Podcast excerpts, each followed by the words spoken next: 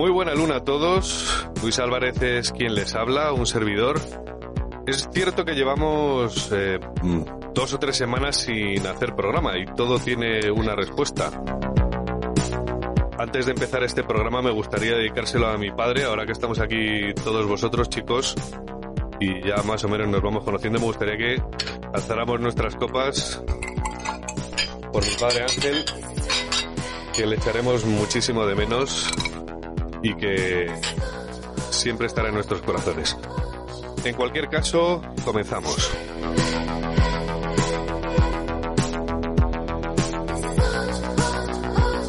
Bueno, esta tertulia prohibida vamos a hablar de los terribles atentados acontecidos en Francia en las últimas semanas. Déjenme que les ponga en antecedentes. El pasado 16 de octubre de 2020 un profesor fue decapitado por haber mostrado en clase caricaturas del profeta Mahoma. El asesino era un ruso checheno de 18 años.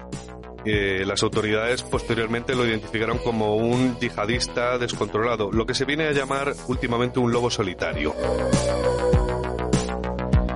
La cuestión es que pocos días después, la revista satírica Charlie Hebdo, tristemente conocida porque otros yihadistas entraron con Kalashnikov en las manos y asesinaron a la mayoría de los dibujantes, pues bien, la, cuestión es que Charlie Hebdo publicó una polémica portada haciendo referencia de nuevo al profeta a través de una caricatura del presidente turco, Tayyip Erdogan, en una actitud, todo se ha dicho, un tanto obscena. ¿Por qué no reconocerlo, no? Pero no deja de ser un tebeo, quiero decir. Eso no debería tampoco de molestar a nadie. Ya lo hablaremos a lo largo del programa. Déjenme que les siga presentando de lo que vamos a hablar. La cuestión es que no se hizo esperar una respuesta después de esta publicación de Charlie Hebdo y el 29 de octubre, es decir, ayer, un sujeto entró con un cuchillo en la Catedral de Niza y asesinó a tres personas a sangre fría. Bueno, para hablar de este espinoso tema contamos con nuestros contertulios habituales, ya les conocen. Remy, muy buena luna. Buena luna, Luis. Manolo, muy buena luna. Buena luna. Escuché, buena luna, ¿cómo estás? Muy buena luna, muy bien, aquí estamos. Y hoy contamos con la incorporación de Miguel, que ya estuvo con nosotros hace varios programas y hoy ha tenido a bien aceptar nuestra invitación, lo cual eh, no deja de ser un honor. Muy buena luna, Miguel. Buena luna. Gracias por estar con nosotros otro programa. A vosotros. Bueno, y antes de abrir el debate y repartir juego, déjenme que les haga una pequeña introducción. Eh, más que nada para que comprendan de qué estamos hablando y sobre todo porque parece que eh, todo lo relacionado con el Islam está envuelto siempre en una nube de humo, en una niebla, y yo creo que es importante dar tres o cuatro claves para que la gente, eh, bueno, sepa claramente de qué estamos hablando. Empezamos. Desde hace años hay un sentir general en la ciudadanía, en Occidente, cada vez es más persistente, y que parece que se ha extendido pues por todos los países eh, como decía occidentales no las de nuestras democracias eh, avanzadas. Les estoy hablando del miedo al islam y a los musulmanes.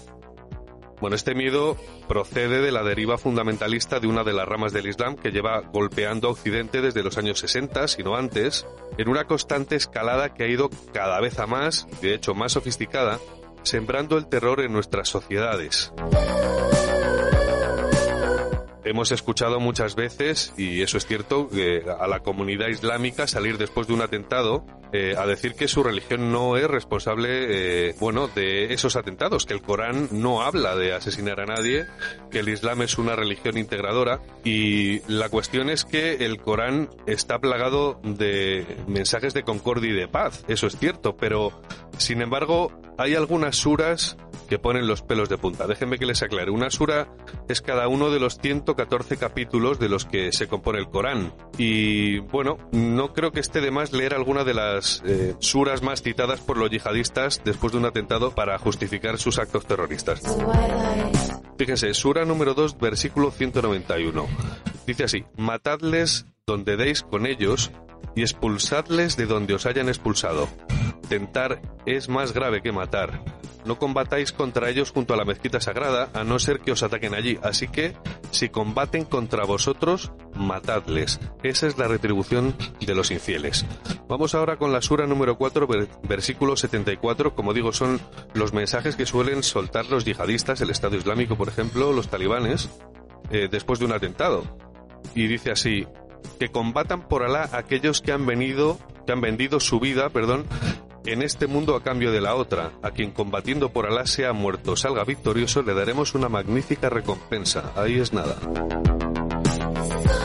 No sé qué piensan nuestros contertulios, pero la verdad que escuchar algo así pone un poquito los pelos de punta. Pero también es de justicia decir que después de cada una de estas suras es cierto que le sigue un mensaje conciliador que normalmente viene a decir algo así como que si el enemigo cesa las hostilidades o repara el daño causado, sea abrazado como un hermano. Esto es cierto y de hecho eh, podrían entrar en internet, buscarlo y lo encontrarían. Es decir, se están protegiendo y a la vez después se están perdonando, ¿no? Es una cuestión un poco curiosa, pero es así.